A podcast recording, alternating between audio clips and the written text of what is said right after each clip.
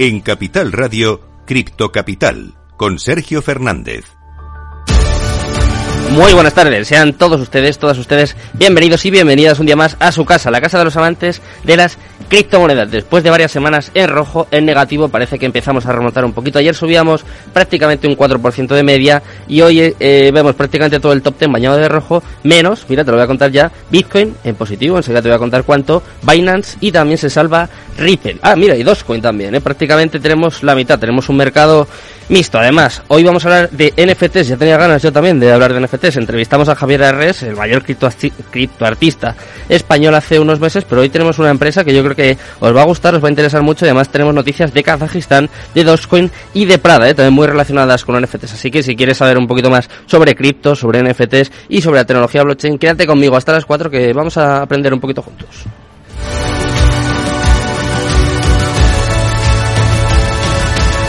Cripto Capital, el primer programa de criptomonedas de la radio española. Minuto y resultado, top 10. Antes de nada, antes de entrar en faena, vamos a ver cómo está el mercado cripto en estos momentos, empezando por Bitcoin. Está en positivo, está subiendo un 0,54% y se encuentra en 31.780 dólares. Parece que ya han consolidado este nivel de los 31.000 y nos acercamos cada vez más a los 32.000, incluso 33.000 que llegamos a tocar esta semana. En segundo lugar, vemos a Ethereum prácticamente plana, se deja ahora mismo un 0,08% hasta los 1.961 dólares, muy cerca también de la barrera de los 2.000. En tercer lugar, vemos a Tether, está cayendo un poquito, 0,02% bajo hasta los 0,99 centavos. En, cuarto lugar, en cuarto lugar tenemos otro stablecoin, en este caso USD Coin. Está subiendo, está en positivo, en verde, 0,03% arriba y eso sí, clavada en el dólar. En quinto lugar, Binance, una de las que se salva dentro del top 10, está subiendo 0,15% y está en 318,82 centavos. Sexto lugar para Cardano, ayer subía más de un 12% y hoy parece que cae un poquito, está eh, volviendo, cayendo un 2,73% hasta los 60 centavos. En séptimo lugar vemos a Ripple, también viene en positivo y está subiendo un 0,73% hasta los 0,42 centavos. En octavo lugar tenemos una stablecoin que ha caído un poquito después del el desplome del, resto de criptos. Se aprovechó, llegó a subir hasta el sexto lugar y ahora mismo está en octavo, subiendo eso sí, en positivo, 0,02% arriba hasta el dólar, que lo en el dólar. En noveno lugar tenemos a Solana, se deja también un 0,80%, leves caídas hoy eh, para la mayoría de altcoins y está eso sí en 45,46 centavos. Y cerrando nuestro top 10 tenemos una meme coin de la que te vamos a traer noticias, ahora después obviamente relacionadas con Elon Musk y obviamente te estoy hablando de Dogecoin que hoy es la que más sube dentro del top 10, 2,36% de arriba hasta los 8 centavos. Así está el mercado cripto en estos momentos. Vamos a repasar toda la actualidad.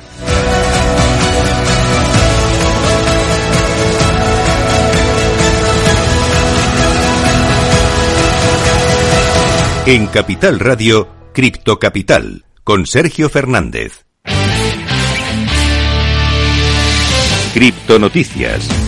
Y empezamos nuestro repaso diario de toda la actualidad cripto, como siempre por lo más importante, por Bitcoin, que como, que, como te comentaba al principio, continúa consolidándose por encima del nivel de los 31.000 dólares. Ha estado aumentando desde que alcanzó el mínimo de los 26.700 dólares el 12 de mayo y este movimiento ascendente le ha llevado hasta ahora a un máximo de 32.399 dólares que tuvimos el 31 de mayo. Otro desarrollo importante es la recuperación del área horizontal de 30.500 dólares. Si bien inicialmente parecía que Bitcoin había tenido una ruptura desde este nivel, el movimiento reciente sugiere lo contrario. Si el precio logra validarlo como soporte, sería un desarrollo muy alcista que se esperaría que conduzca a precios más altos. Así está Bitcoin en estos momentos. Ahora vamos a traer también noticias relacionadas con este activo, en este caso desde Kazajistán, que ha recaudado 1.500 millones, no, 1,5 millones, perdonadme, en tarifas de minería de criptomonedas. El gobierno de Kazajistán ha acumulado 1,5 millones de dólares en tarifas mineras desde que impuso un recargo en enero de 2022. Algunos mineros se retiraron después de que los cortes de Internet y electricidad hicieran que la región fuera demasiado peligrosa. Un profesor de Glasgow cree que el problema de Kazajistán no son los llamados mineros grises, sino la infraestructura la infraestructura deteriorada y la incapacidad para suministrar electricidad. Vamos con la siguiente noticia del día. En este caso, vamos a cambiar de tercio y vamos a hablar un poco de salseo. En este caso, con el cofundador de Dogecoin, que ha dicho que Elon Musk es un estafador que no sabe programar y, por supuesto, Elon Musk no se ha podido quedar callado y ha tenido que contraatacar. El, multimillonario Elon Musk y el co-creador de Dogecoin, Jack Palmer, se están enfrentando en, en las redes sociales, obviamente, en este caso en Twitter, sobre los muy polémicos bots que promueven estafas de criptomonedas en Twitter. El altercado se produjo en el día de ayer tras la publicación de una entrevista del medio de noticias australiano Crickey a Palmer En la que este critica al empresario y lo califica de estafador ensimismado. Como era de esperar, pues obviamente más no se quedó callado ante el ataque y acudió a Twitter, a Twitter para emitir una respuesta diciendo, entre otras cosas, que Palmer era un codificador mediocre. Y vamos con la última noticia del día, en este caso muy relacionada con la entrevista que vamos a tener ahora después, y es que, bueno, una de las marcas de ropa más conocidas, en este caso Prada, lanzará a la venta una colección de camisas con sus respectivos NFTs el próximo jueves 2 de junio, es decir, mañana mismo. La firma italiana de modas, mundialmente conocida, fundada en 1913, Prada da un nuevo paso para el mercado, hacia el mercado de los NFTs, a lanzar su primera edición de coleccionables digitales vinculado a una de sus campañas más populares el próximo jueves 2 de junio. Los NFTs de Prada harán parte de la campaña Time Capsule, por lo que aquellos que adquieran las prendas de vestir que se comercializarán este jueves recibirán como regalo un coleccionable digital asociado, el cual también servirá como certificado de, autenticidad digital para el artículo en cuestión. Así está toda la actualidad del mundo cripto. Vamos con el momento más importante, vamos con la entrevista del día. En un momento eh, vas a aprender, vas a saber un poquito más sobre Looking NFT. Estate, estate atento. Cripto Capital, el primer programa de criptomonedas de la radio española.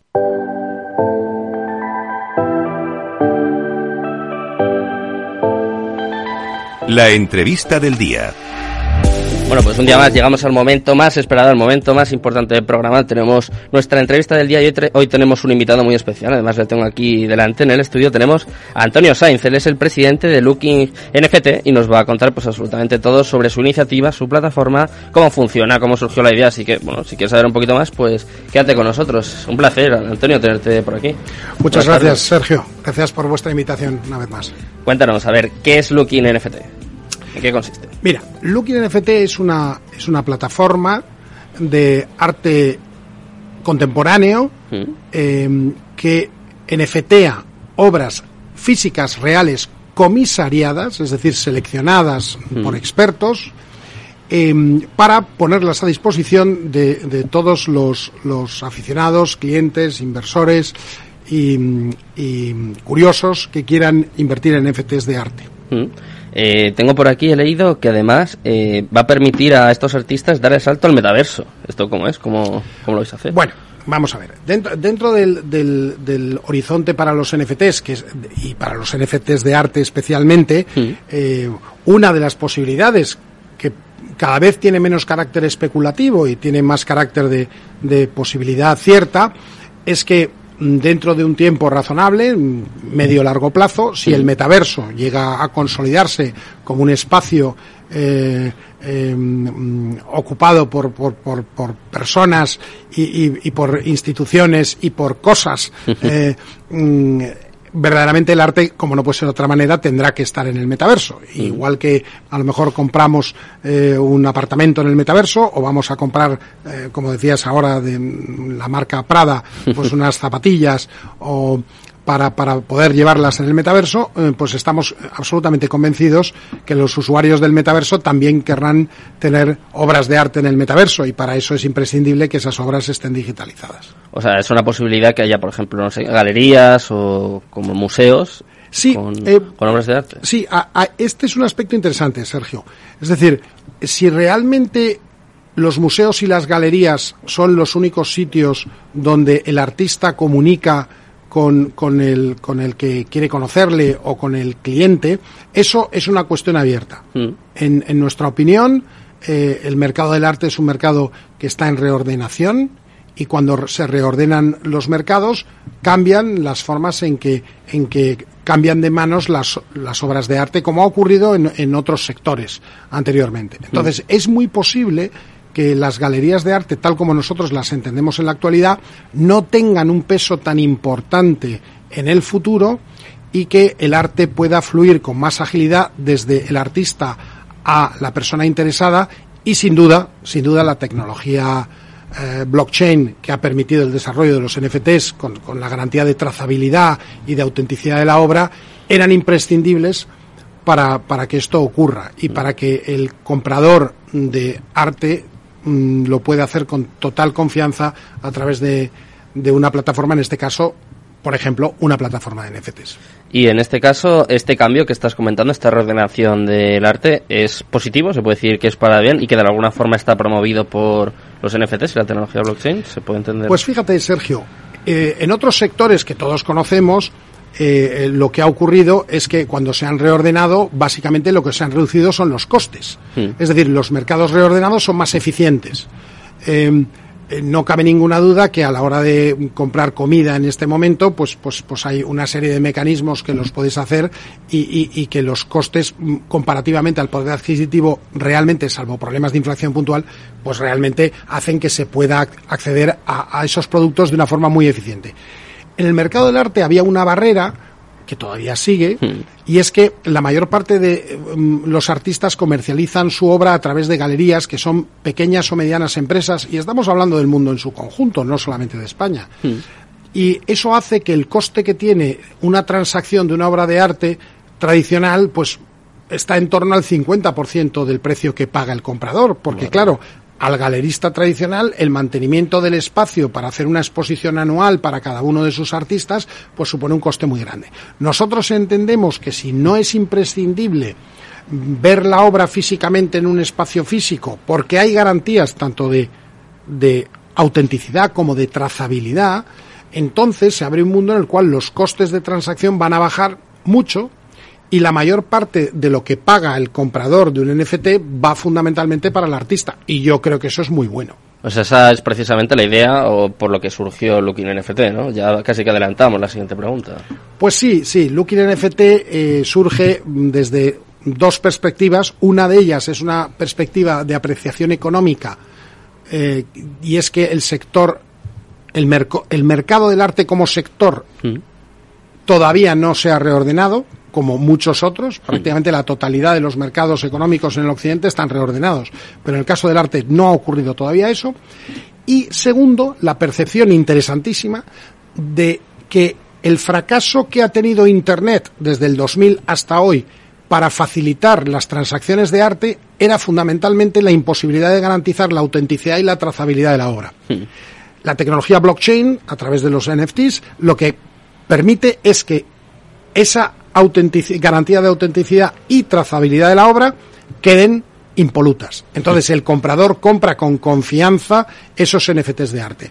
Esto es un cambio de paradigma, es un cambio total y hace que Internet, que en cierto modo no había sido el canal bueno para comercializar al- arte, de repente se abre y de repente se abre esa posibilidad como una, una posibilidad fantástica en que pone en contacto el artista directamente con el interesado en la obra.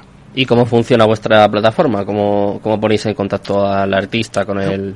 Claro, nuestra, nuestra plataforma es una plataforma que lleva en el mercado mm, dos meses, eh, es muy incipiente. Hemos empezado con, con un artista muy importante del, del expresionismo abstracto español, que es José Manuel Ciria.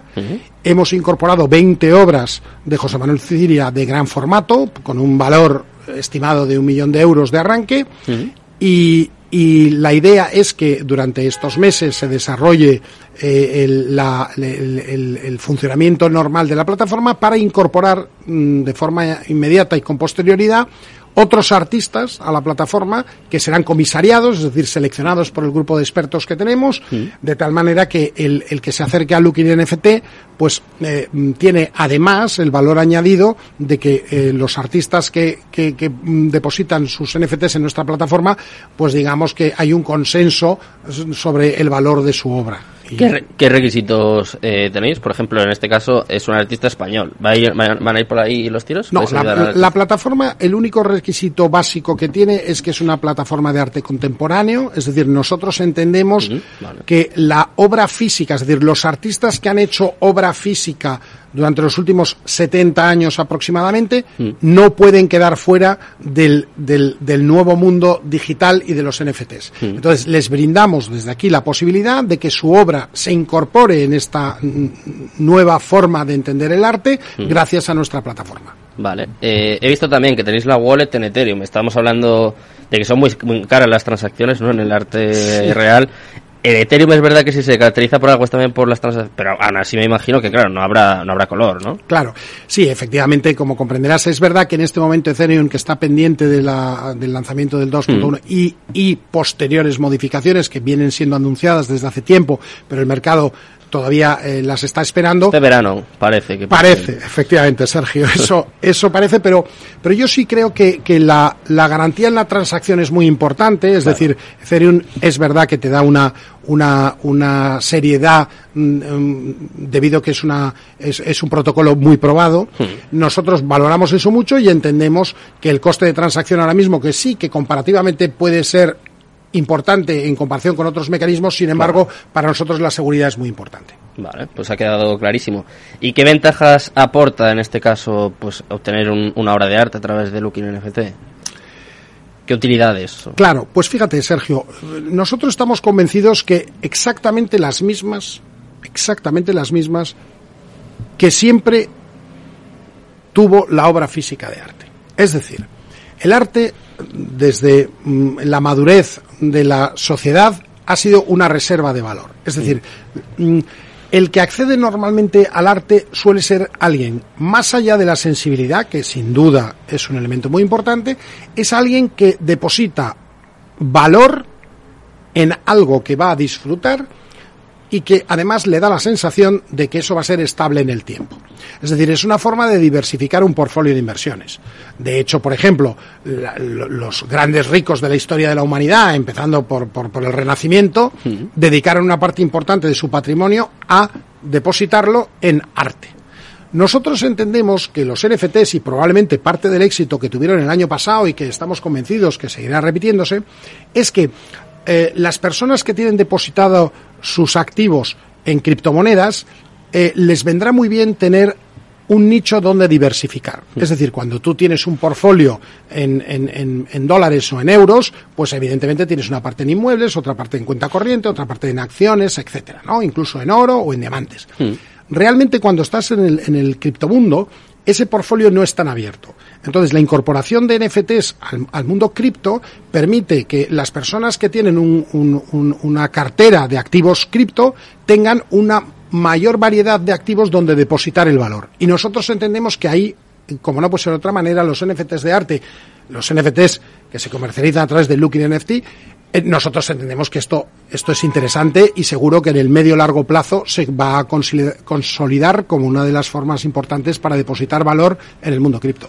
Esto que estás comentando justo, Antonio, que me parece muy interesante, ¿crees que puede ser uno de los motivos por los que haya caído el mercado cripto? Porque es verdad que yo en, los últimos meses eh, cada vez veo más proyectos de NFTs, yo creo que eso es irrefutable, y hay mucha gente que tiene la teoría de que parte del capital del mundo cripto, de las principales criptos, se están yendo a los NFTs. ¿Crees que, que puede ser así? Es, es un poco una teoría, no sé yo hasta qué punto está probado. Pues mira, eh, Sergio, yo sí creo que efectivamente, por ser coherente con lo que te he dicho antes, en el momento en que alguien tiene una cantidad importante de valor depositada en Bitcoin o en Ethereum o en cualquier otra moneda, lo que le apetece es fraccionar ese, esa- ese, ese depósito de valor en, en otros activos, ¿no? El año pasado, que fue muy bueno para las criptomonedas, pues probablemente animó mucho a depositar valor en NFTs y de hecho el año pasado las operaciones de NFT de artes fueron equivalentes a las de arte real, según informes que se han hecho, ¿no? Y eso es verdaderamente muy significativo. Las fluctuaciones puntuales del mercado en un mundo convulso, tenemos el problema de Ucrania y muchos otros, mm, hay que verlas con, con- con cierta tranquilidad. Yo creo que en el medio largo plazo no cabe duda de que los NFTs de arte formarán parte del portfolio de inversión de, de cualquier inversor en, en criptoactivos y formarán una parte como, como siempre ocurrió desde el Renacimiento y mucho antes, que cualquier rico evidentemente invertía en escultura, en pintura y en un montón de cosas. O sea que por lo que veo, tú diferencias los NFTs de arte del resto de NFTs, ¿no? Es como eh, la gente que separa Bitcoin del resto de criptos. Veo algo así, ¿no? Bueno, fíjate, yo ahí, eh, siendo a lo mejor mm, más transparente de lo que, de lo que, mm, de lo que es habitual, te diría que yo entiendo que hay muchos NFTs que son interesantísimos, todos los que tienen que ver, por ejemplo, con, con deporte o tienen que ver con, con, con, con- videojuegos, etcétera. Lo que sí es cierto es que es bueno ser realista y para una pequeña empresa como nosotras, que, que en el fondo somos un grupo de, de- de- de aficionados al, al arte que siempre nos ha interesado mucho y, y- y- y vinculados también al mundo de la empresa, teníamos que entrar en, en- en un sector en reordenación. Es decir, si yo no soy el presidente de un magnífico club de fútbol único e irrepetible que tiene 14 Copas de Europa, pues ¿qué hago yo intentando meterme en el mundo de los NFTs de fútbol? Es que, es que no tendría ningún sentido, ¿no? Sin embargo, en el mundo del arte, gracias a esa falta de reordenación, no hay jugadores importantes y, por tanto, está abierta la posibilidad de que, de, de que pequeñas compañías mm, pues se posicionen y crezcan y, tener tiempo suficiente como para hacerlo bien y que el mercado lo reconozca, ¿no? Mm, o sea que básicamente habéis visto una oportunidad, ¿no? una oportunidad desde la perspectiva económica, Sergio, no desde la perspectiva especulativa. Es decir, nosotros hemos llegado aquí para quedarnos aquí porque entendemos que hay razones económicas, que es la reordenación del mercado del arte, que empujan a pensar que en el medio largo plazo los NFTs de arte formarán parte importante del mundo global, no solo de los que depositan valor porque lo tienen en sus en sus uh, crypto wallets, sino también de del mundo del arte en su conjunto. Y pensamos que si los NFTs llegan a representar, vamos a decir, por ejemplo, un 10 o un 20% del, del mercado total en su momento, y el año pasado fueron el 50%, o sea que fíjate, el margen que nos damos, eso justificaría más que sobradamente participar en esa reordenación y eso a nosotros nos divierte y lo hacemos con muchísima ilusión. Y si separamos, y en este caso hablamos, ya la última pregunta, eh, que vamos a ir justitos, que veo ya a mi técnico ahí metiéndome caña, Jorge. Eh, si hablamos del mercado en general, eh, ¿tú crees que va a haber una limpia de proyectos como estamos viendo en el mercado cripto? Pues por ejemplo, con lo que sucedió con Terra, ¿puede pasar algo así en el mercado de NFTs? Porque lo hablaba contigo antes, que es verdad que han salido ya muchos monitos, muchos perritos y ahí ya me asusto, me asusto un poco, ¿eh? Bueno, sí, yo creo que tampoco podemos considerar que todo es arte, es decir, hay, hay, imágenes muy atractivas eh, que se pueden considerar eh, eh, pues, eh, pues cosas interesantes, pero no necesariamente arte. Yo creo que el arte, el arte lleva al menos 32.000 años dando vueltas por el planeta y nosotros le, auguramos otros 32.000 años de, de, arte y yo creo que los NFTs estarán ahí presentes. ¿Y qué opinas, por ejemplo, de los CryptoPunks? ¿Eso es arte también? Bueno, hace curioso. Bueno, yo, yo creo que por eso nuestra plataforma está comisariada. Es decir, nosotros entendemos que más allá de los gustos de las, de las personas, pues hay determinadas cosas que desde el punto de vista técnico mm. eh, merecen atención especial. Y nosotros es ahí donde, donde nos gustaría estar. Vale, pues nos vamos a despedir de esta forma. Antonio, ha sido un placer, desde luego, tenerte por aquí. Esperemos que vuelvas y charlemos largo y tendido de, del FTS en otra ocasión. Muchísimas gracias. Gracias a ti, Sergio. Muchas gracias. Me despido ya de todos los oyentes. Eh, muchas gracias a Jorge Zumeta por estar al otro lado. Os dejo ya con mis compañeros, con Mercado Abierto, con Rocío Arbiza y todos equipados. Mañana volvemos a la misma hora. Muchas gracias, muy buenas tardes y Cripto Capital, tu demon.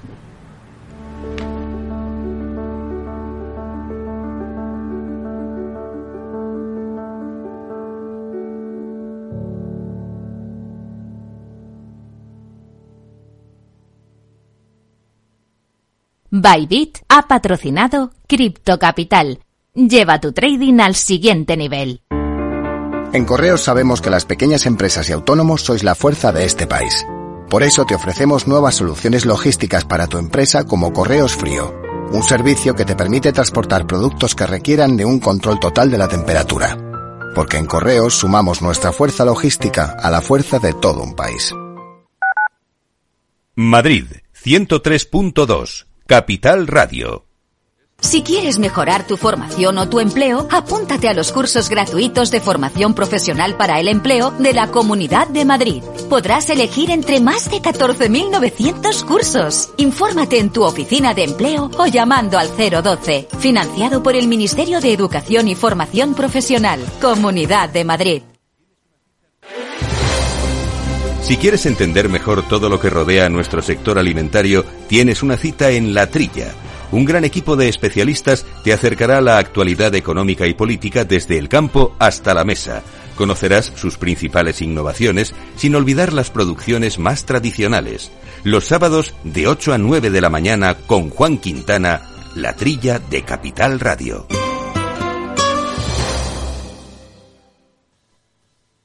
Capital Radio 103.2